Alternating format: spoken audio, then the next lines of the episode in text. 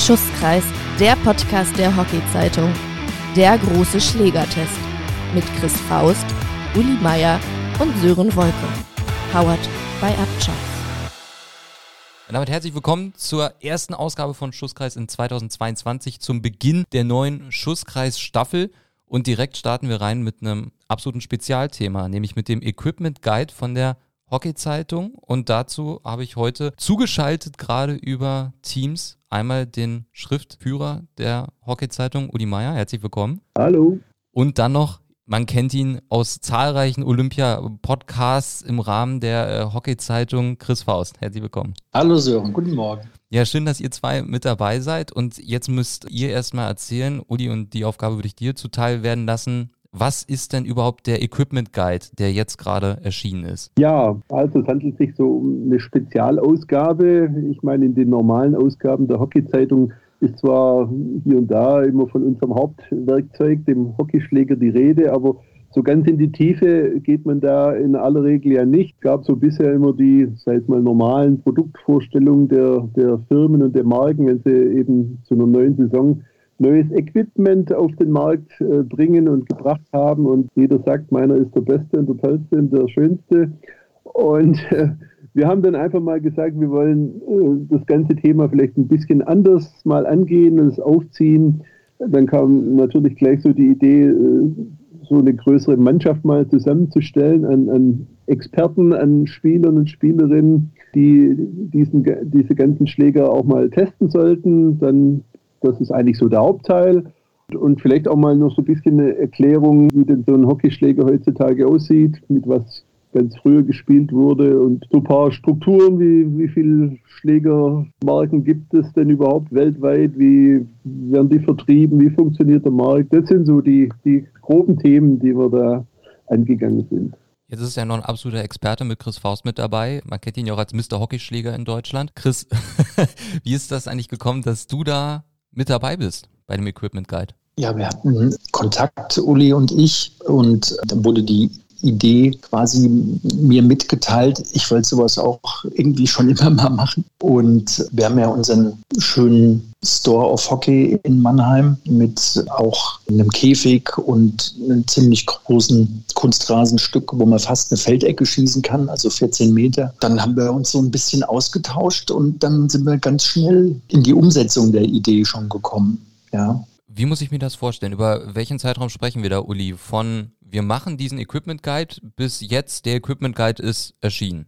Das waren mal kaum drei, höchstens vier Monate, weil uns relativ schnell klar war, wenn man sowas bringen will, auch als erstes Mal, dann sollte es jetzt zu dem Beginn einer Feldsaison auch herauskommt, dass es wirklich auch einen Nutzen für die User und Spieler hat, dass sie nämlich zur neuen Feldsaison, wenn manche sich ja dann vielleicht doch entscheiden, ich brauche mal wieder einen neuen Schläger, dass sie da auch über dieses neue Material informiert werden. Deswegen haben wir uns selber diesen Zeitdruck ein bisschen auferlegt und gesagt, wir wollen also bis Anfang März das Ding auf dem Tisch liegen haben. Und ja, dann sind wir rangegangen. Ihr habt ja zahlreiche Schläger getestet und natürlich gibt es auch Schläger, die besser abschneiden als andere. Chris, du vertreibst ja sehr, sehr viele Marken ja auch. Hast du schon ein bisschen Post bekommen, dass jemand gesagt hat, warum hast du unseren Schläger so schlecht hier geratet? Warten wir mal ab. Aber ja, dadurch, dass wir eine große Gruppe hatten, nämlich von acht unabhängigen Spielerinnen und Spielern, die zwischen Regionalliga und ambitionierter WJB bis zum Bundesligaspielerinnen oder Spieler sind, haben wir da schon ein ziemlich breites Spektrum. Da gab es ein, zwei Schläger, die ich persönlich sehr gut finde, die nicht so gut getestet worden sind. Na naja, gut, vielleicht habe ich auch keine Ahnung. Aber aber das ist auch immer alles ein bisschen subjektiv. Wobei man sagen muss, bei acht Personen kriegt man schon ein ganz gutes Ergebnis zusammen. Ja? Und wir hatten 79 Schläger in vier Kategorien und wir wussten ja auch nicht, was auf uns zukommt an diesem Tag. Aber es hat dann doch schon alles in allem eher sechs als fünf Stunden gedauert. Und die hatten wirklich alle Schwielen und Blasen an den Fingern. Also das war ganz schön intensiv, ja. Also es ist ja bei euch so, dass die Schläger ja gerankt werden mit Design, Power, Vibration, Touch, Schlenzen, Gewicht und Balance. Uli, ist das bei euch so gewesen, dass eine Kategorie, ich sag mal, mehr wert war als eine andere oder habt ihr gesagt, alle sind gleich viel wert und da kommt am Ende dann der Endscore raus? Also der Endscore kommt nicht durch eine mathematische Rechnung, also, also diese sieben Kategorien und macht man einen Strich und Taschenrechner und dann gibt es die Gesamtnote. So könnte man das dann auch machen, aber jeder war dann aufgefordert von den unseren Testern auch praktisch noch so eine Gesamtbewertung. Also es gab immer Punkte von 1, nicht so doll, bis 5 perfekt. Und jeder hatte so eine, seine eigene Farbe, also einen eigenen Farbstift und ist da dann immer rumgelaufen. Jeder einzelne Schläger hatte ein einzelnes Blatt und durfte da zu jeder Kategorie eben dort seinen Punkt, seinen Farbpunkt machen, wo er eben meinte, also irgendwo zwischen 1 und 5 und dann auch bei diesem Hauptding, wenn man so nennen will, äh, Gesamtbewertung auch dort nochmal einen finalen Punkt, nenne ich es mal, setzen. Und ja, ich denke mal, ganz wichtig ist auch, dass diese acht Leute wurden von weder von Chris noch von mir in irgendeiner Weise beeinflusst und gesagt, oh, die, die, die Marke musst du aber irgendwo ein bisschen wohlwollend betrachten. Das war wirklich, da haben wir uns tunlichst rausgehalten, dass das wirklich eine objektive Geschichte wird. Ihr habt das ja dann aufgeteilt in einzelne Kategorien, wo die Schläger drin waren. Also Starter, Middle, Top, Penalty Corner. Ich finde vor allem Penalty Corner als Kategorie sehr spannend. Chris, wie habt ihr diese Vorauswahl getroffen? Welche Schläger kommen jetzt explizit bei Penalty Corner in diese Kategorie rein? Weil ich meine, wenn wir uns das vorstellen, alleine wenn ihr euch den Equipment Guide anguckt, da sind ja unzählige Schläger drin. Wie habt ihr das für Penalty Corner gesagt, okay, die kommen da jetzt rein? Also wir haben zunächst mal die Auswahl der Schläger, haben die Hersteller gemacht. Ich habe quasi diese vier Klassen vorgegeben und die Hersteller haben dann entschieden, welcher Schläger quasi getestet werden soll. Also es ist mal die erste Geschichte. Die zweite Geschichte ist, da haben Uli und ich auch schon drüber gelacht. Natürlich kann man mit einem Penalty Corner Schläger auch alles andere machen. Also. Echt, ja? ja, ohne Spaß. Da sind natürlich Schläger drin, den Herr Windfeder spielt oder Gonzalo Payat, also echte Spezialisten. Und dadurch, dass die Anfrage in den Shops, wenn junge Leute reinkommen oder auch etabliert und sagen, ja, ich schieße auch Ecken, dann ist das immer so eine Sache, ja. Klar, dieser moderne Dragflick hat halt auch viel mit dem Latebow unten zu tun und viele Schläge haben ja auch so eine genannte Konkavform, also quasi nochmal so eine Führungsrinne und da haben wir die einfach jetzt mal da reingepackt. Es sind auch nicht ganz so viele wie in den anderen Kategorien, aber das war schon eine ganz interessante Geschichte. Ja, die haben wir auch zum Schluss gemacht. Also da haben auch gar nicht mehr alle mitgetestet, sondern wir hatten auch wirklich ein paar ähm, Eckenschützen da drin. Die PC-Sticks haben wir nur noch von sechs Leuten testen lassen, soweit ich mich erinnern kann. Ja. Und ganz interessante Sache, was die Spielerinnen und Spieler da auch für Attribute haben und sagen, oh, der liegt besser und der ist leichter und ich weiß auch nicht, mit dem geht es viel besser und war interessant, das alles zu begutachten. Ja.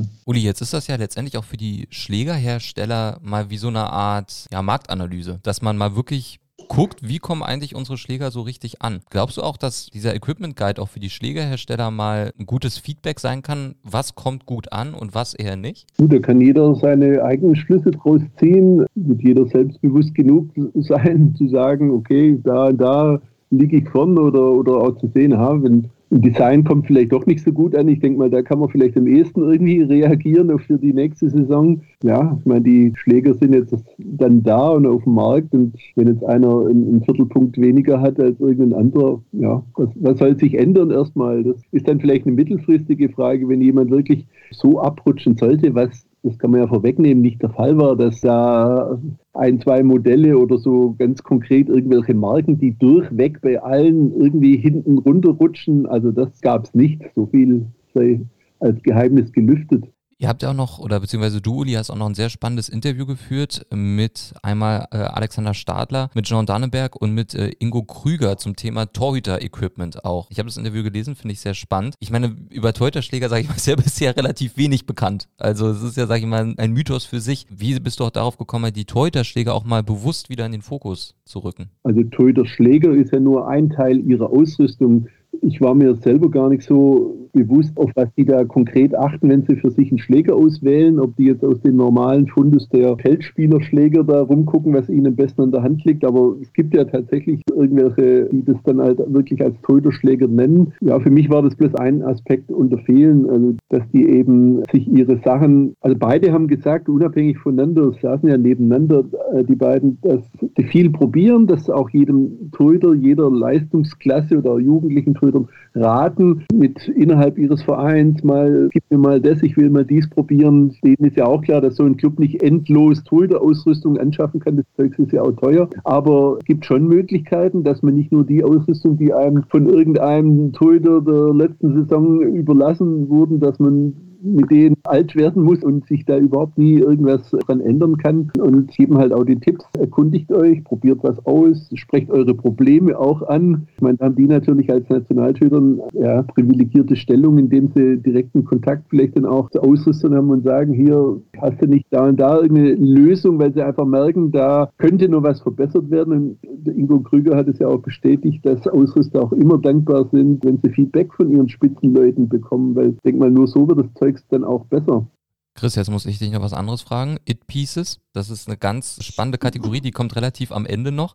Da bitte ich dich mal um eine klare Antwort. Stirn und Armband oder doch lieber die Leo-Tasche im Leo-Muster? Also Sören, man braucht jetzt kein Prophet zu sein, dass diese It-Pieces-Kategorie von weiblichen Mitarbeiterinnen der Hockey-Zeitung äh, ausgerufen wurde und dementsprechend auch vor Ort ausgewählt wurden. Ja, es ist ja mittlerweile so, dass wie in jedem Sport auch so ein bisschen Lifestyle dazugehört. Wir haben dann ein paar Sachen zusammengestellt, die so ein bisschen eher in Schickimicki gehen und ja, Jetzt bist du schön um die Antwort drumherum gekommen. Also Stirnband und Armband oder die Tasche im Leo-Muster, Chris? Ich bin mittlerweile im Alter zu sagen, wir hatten nichts früher.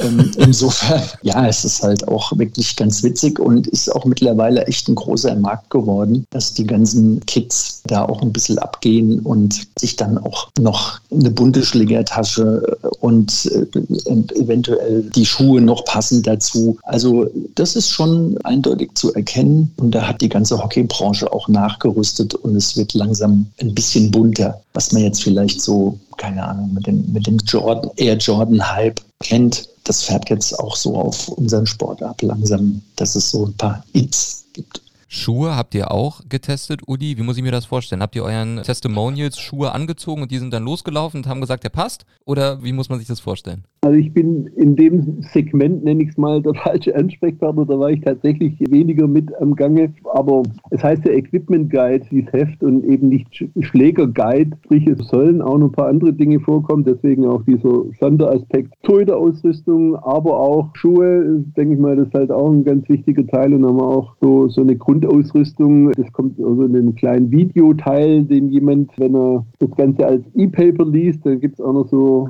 ganz modern integriert integrierte Videoclips zur, zur Grundausrüstung. Aber direkt die Schuhe kann ich relativ wenig beisteuern, aber Schuhe führt logischerweise halt auch zur Grundausrüstung des Hockeyspielers. Ja, wir hatten jetzt keinen wirklichen Schuhtest. Wir haben jetzt im Prinzip mal die Schuhe vorgestellt, die dieses Frühjahr am Markt sind. Wir haben leider durch die Corona-Logistikkrise große Probleme dieses Jahr mit der Warenversorgung. Jetzt konnten wir erst zwei Jahre nicht gescheit verkaufen, weil wir unseren Sport nicht ausüben durften. Jetzt können wir wieder alle Hockey spielen. Jetzt gibt es keine Ware. Also keine ist übertrieben, aber es ist alles jetzt schon viel zu spät. Und mal als kleines Beispiel, die Weltfirma Essex hat erst gar keine Hockeyschuhe produziert, weil die nur in Vietnam produzieren und die hatten einen harten Lockdown die haben uns schon im November mitgeteilt, dass sie keine Hockeyschuhe machen für die Saison 2022. Und das ist ein bisschen schwierig, zumal auch ein alter, großer holländischer Hersteller, nämlich Dita, gibt es nicht mehr. Die sind von Decathlon gekauft worden vor zwei Jahren und haben diese Marke jetzt noch begleitet. Aber diese große Marke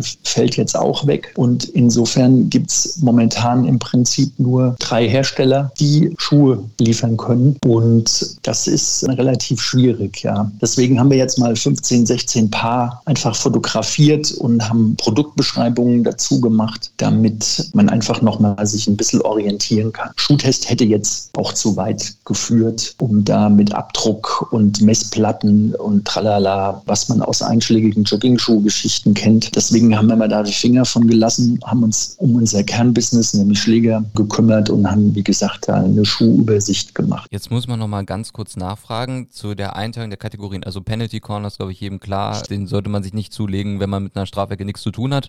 Also das wird ja relativ wenig Sinn machen. Starter, Mittel und Top. Würdet ihr auch sagen, beispielsweise, wenn ich, weiß ich nicht, Oberliga spiele, dann sollte ich Mittel spielen. Wenn ich ab Regionalliga aufwärts spiele, sollte ich Top spielen. Oder ist das, würdet ihr sagen, da kann auch ein Verbandsligaspieler, so kann sich auch ein Topschläger zulegen, wenn der gut zu ihm passt? Naja, also es ist ja so, wie in den meisten Racket-Sportarten, Golf oder Tennis oder natürlich auch Hockey, ist das große Zauberwort Carbon. Und die Sache ist halt die, dass viel nicht viel hilft. Also mit einem teuren Schläger spielst du nicht unbedingt gut, weil er sehr hart ist und weil du einfach sehr präzise sein musst mit deiner Ausholbewegung. Das ist wirklich schwierig, ja. Wir haben oft irgendeinen B-Knaben, Papa, der im Porsche äh, vorfährt und sagt dann, ich brauche die Knarre von Chrissy Rühr für meinen Bub. Und dann sage ich immer, ähm, nee, das bringt nichts.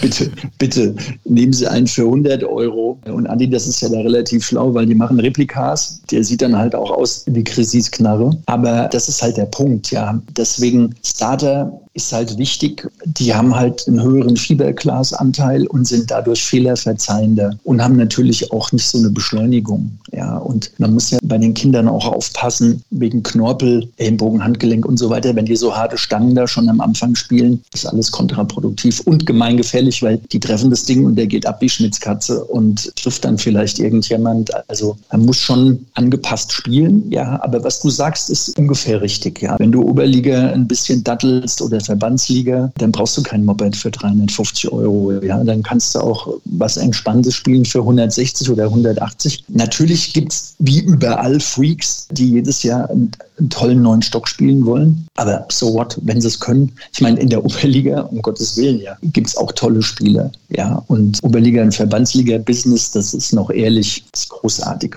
Und das ist eigentlich auch Hockey. Und die sollen auch ihren Schläger da bekommen, der passt. Uli, ich bin vor allem über zwei Marken gestolpert, die mir jetzt persönlich nichts gesagt haben. Camper und Naked. Das sind aber nur zwei Marken, sag ich mal, von einigen neuen. Siehst du da auch eine Entwicklung, dass es auch neue Marken gibt, die auf diesen Markt drängen und auch so ein bisschen, ich sag mal, die alten Platzhirsche, TK, Grace, Adidas auch Konkurrenz machen? Mich hat es ehrlich gesagt selber überrascht. Ich bin ja da normalerweise auch nicht so äh, zu Hause in diesen Themen, aber es war schon erstaunlich, welche Marken es dann auf dem Markt tatsächlich gibt. Vielleicht auch nochmal der Flenker zu diesem Interview, was ich mit dem Christian Kors und mit Axel Schröder da gemacht habe. Für mich insoweit erhellend, dass sie sagen, also gerade der Schlägermarkt, der wäre eben extrem und äh, Christian Kurs hat äh, die ernsthafte Frage in dem Interview auch gestellt, was man denn wirklich auch ernsthaft als Marke da durchgehen lassen oder bezeichnen will. Und dass es da in diesem ganzen Business relativ viele Trittbrettfahrer auch gibt, die mit eigenem Namen, aber nicht unbedingt eigener technischer Entwicklung daherkommt. Ich würde es jetzt nicht auf diese von dir genannten Marken da beziehen, aber anscheinend ist da ein relativer Wildwuchs in dem ganzen Ding. Aber die, die da jetzt beteiligt waren, die sind schon mit eigener Serie und mit allem drum und dran da auf dem Markt und war eine erstaunliche Bandbreite, die es vor wenigen Jahren so bestimmt mir nicht gegeben hat.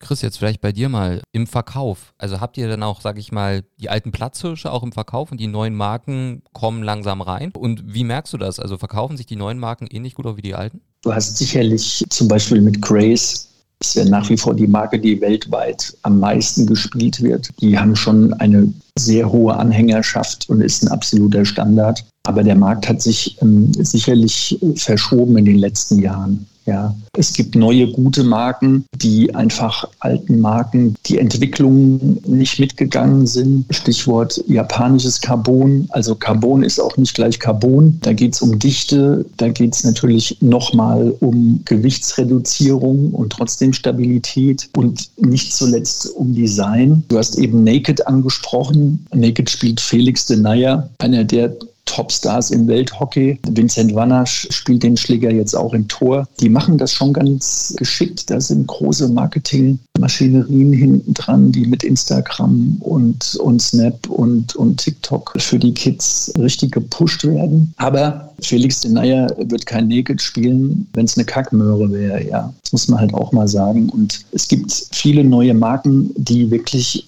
sehr, sehr gut sind und was Christian auch sagte, die auch Geld in Entwicklung stecken und ja, es gibt auch viele Trittbrettfahrer. Sören, du kannst für, du kannst jetzt jeden Sören Wolkeschläger machen lassen bei Sial Sport. Das ist überhaupt kein Problem, aber das, das machen halt viele und das kann man halt jetzt wirklich nicht als Marke sehen. Jetzt hast du gerade den Naya angesprochen beispielsweise, der Naked spielt. Chris, inwiefern ist es mittlerweile auch so, dass es eigentlich entscheidender ist, dass man gute Leute hat, die die eigene Marke spielen und jetzt sage ich mal, da vielleicht den ein oder anderen Euro in der Entwicklung zu sparen, um einfach medienpräsenter auch zu sein? Das darfst du mich nicht fragen. Ich bin Einzelhändler. Das musst du eigentlich Herrn Kurs und Herrn Schröder fragen. Als Adidas auf den Markt kam, haben die alles unter Vertrag genommen, was laufen konnte. Nach zwei, drei Jahren haben die die alle rausgeschmissen und hatten dann nur noch die Topstars. Ja, das ist, mit Osaka war das damals genau das Gleiche. Jeder konnte einen Osaka-Vertrag haben und nach fünf, sechs Jahren haben sie gefiltert. Das ist ja klar, du musst erst mal sehen, dass deine Marke gesehen wird. Und dann musst du quasi dir drei, vier Top-Leute raussuchen und dann läuft die Kiste. Ja, aber da habe ich wenig Einblick, was da auch für Zahlen laufen und so weiter. Es gibt sicherlich Gremien für die Spielerinnen und Spieler. Wenn du Olympia spielst, bekommst du Betrag X. Wenn du eine Bronzemedaille gewinnst, kriegst du on top noch das und so weiter und so weiter. Das sind so Staffelverträge, die es jetzt nahezu auch mittlerweile für Hallenhockey gibt. Natürlich kriegst du für eine Hallen-WM nicht so viel Kohle als Prämie für eine, wie für eine Olympiade, aber es gibt mittlerweile diese Staffelung, ja. Jetzt muss ich ja Uli mal noch was anderes fragen und was mir total fehlt, ist so ein richtiger Holzschläger, sag ich mal, also wo auch mal so ein Holzanteil noch mit draufsteht. Gibt's das noch? Gibt's das gar nicht mehr? Ich bin ja kein Hockeyhändler oder so, aber wahrscheinlich findet man, wenn man in so einen Laden geht, sowas noch als Relikt irgendwo an der Wand und so als, ja, in dem Billigmarkt Export in, in andere Länder, aber ich glaube so heutzutage in, in in einem deutschen Hockeyladen oder Hockeyshop äh, wird man das ernsthaft kaum noch finden. Also, aber wie gesagt, ist nicht meine Baustelle, aber die Zeiten haben sich geändert. Man, ich habe ja, oder es ist in, in dem Hefte auch nochmal so ein kleiner Abriss, was eigentlich so regeltechnisch beziehungsweise was von den Bestimmungen her passiert ist in den letzten 150 Jahren nämlich 100 Jahre lang so gut wie nichts und dann fing man dann irgendwann mal an, gut wurden die, die Keulen so verkürzt durch andere äh, Holzarten und sowas, aber ich denke mal, der, der ganz große und entscheidende Punkt war dann irgendwann, nachdem irgendwelche diese Harze und Verbundstoffe so und, und auch Kunststoffe mal irgendwann dazu kamen, dass tatsächlich in Deutschland tatsächlich erst zur Feldsaison 2000 die Regelbestimmung da war. Ab jetzt ist tatsächlich die totale Freigabe außer der Substanz Metall, also dürfen keine metallischen Substanzen in, in Schlägern äh, eingearbeitet werden, aber ansonsten ist quasi alles frei, was nicht gerade äh, schädlich für Mensch und Körper ist. Und dann hat Revolution der Hockeyschläger tatsächlich erst so, so ganz richtig äh, begonnen und deswegen sieht man heute auch so gut wie keine Holzschläger mehr. Vielleicht das ein oder andere Hallenhockey-Exemplar, aber mehr ist nicht. Ja. Viel, ja. Alle viel. Und da kommen wir genau zum entscheidenden Punkt. Jetzt haben wir den Equipment Guide fürs Feld, Uli. Wird es einen Equipment Guide auch für die Halle geben? Puh. Schauen wir mal, wie das jetzt so ankommt und ein bisschen Widerhall findet. Auszuschließen ist es nicht, aber Genau, das war für mich so eine Erkenntnis dieses großen Interviews mit Kurs und Schröder, dass ich habe da gefragt, was macht denn eigentlich so dieser Hallenhockey-Anteil so am Weltmarkt aus? Und dann habe ich die erstaunliche Antwort gehört, keine 5% und entsprechend wenig stecken die Firmen ja auch da in, in Entwicklungen verschiedene Modelle und, und, und rein. Also der Hallenhockeymarkt, was man ja in Deutschland kaum glauben mag, wirklich was Deutsches und schon drüber hinaus passiert da wenig. Und ja, da so zur Situation des, des Hallenhockeys und ob es da nochmal einen extra Guide geben wird, ist nicht ausgeschlossen, aber ist noch nicht vorgeplant. Uli, jetzt haben die Leute den Podcast gehört und freuen sich erstmal, Schusskreis Podcast wieder da ist. Aber jetzt kommen wir zur ganz entscheidenden Frage. Equipment Guide. Wo kann ich den erwerben? Und vielleicht noch, was muss ich dafür bezahlen? Also das Heft und auch das E-Paper kostet jeweils 5,90 Euro. Das Ganze hat äh, 68 Seiten, also man hat schon was in der Hand. Und ziehen kann man es über die Homepage hockey-zeitung.de. Ja, liegt jetzt vor und bin mal gespannt, wie es ankommt von Chris und mir auf alle Fälle klare Empfehlung. Das äh, muss, muss, man sich wirklich mal angucken, weil das, glaube ich, ja so, dass das erste Mal ist, dass es sowas gibt im deutschsprachigen Hockeymarkt. Ja, ich bedanke mich recht herzlich erstmal bei dir, Chris, für deine Zeit und Sehr gerne. natürlich auch bei dir, Uli. Und ich wünsche euch beiden weiter natürlich ganz, ganz viel Erfolg. Und das war es jetzt erstmal wieder mit der Neuauflage vom Schusskreis. Bald geht's weiter. Dafür verfolgt ihr einfach ja, die Instagram-Kanäle von der Hockey-Zeitung und von Upchoice. Das war's auch von meiner Seite aus. Wir wünschen euch eine schöne Woche. Viel Spaß beim Lesen. Bis dahin macht's gut. Tschüss und ciao aus Frankfurt, Sindelfingen und Berlin. Macht's gut.